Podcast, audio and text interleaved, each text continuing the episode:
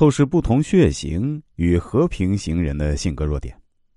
人毕竟是一种生物，生物属性也是人类的第一属性，同时人的社会特性也是在此基础上衍生。而一个民族和一个国家的特征是由其每个人的性格集合而成的，这与人的血型和人性的关系是无法分离的。人类学的研究不仅限于血型，但血型解决了人类科学过去遗漏的有关人性的一些问题。血型的研究成果吸引了千百万大众的强烈关注。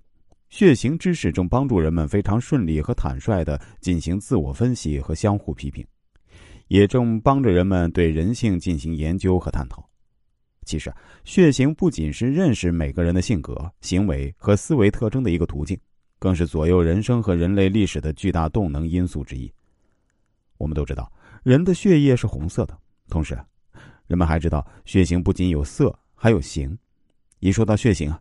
人们马上会想到 A、B、O 式血液分类法，这就是一般人所了解和掌握的 A、B、O 式血型。而血型的分类法不仅有 A、B、O 式，还包括分泌型和非分泌型，还有 Rh 式、Q 式、Mn 式、E 式等十种以上的分类法。现在我们完全可以根据一滴血来识别这血是属于哪个人的。血型不只是反映血液情况，它还是关乎整个人的学问。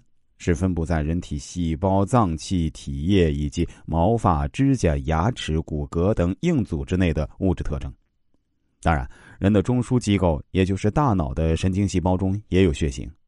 从根本上说，血型表示人体内部血型物质的化学差异，也就是说，血型代表人体组织材料的不同性质，即人体素质的不同类型。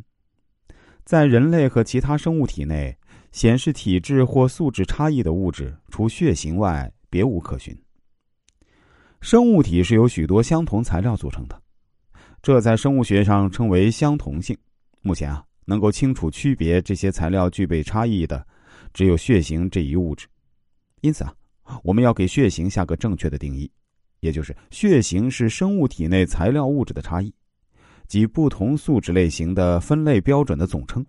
所以啊。根据现在的血型研究报告，血型相同的人是没有的。即使是一滴血，也可以根据其所属的类别而判明这是谁的血。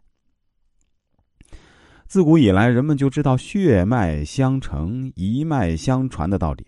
他们认为，同样的血是父母传承给子女，又传续到子子孙孙身上。可以说，日常生活中很早就有血统一说，人们都确信血缘是代代相传、基本不变的。血型的遗传性能在遗传的形式中比较早、比较清楚的得到了解释。亲子鉴定就是根据这个原理，按血型追访是不是亲生子，是能够得到准确证明的。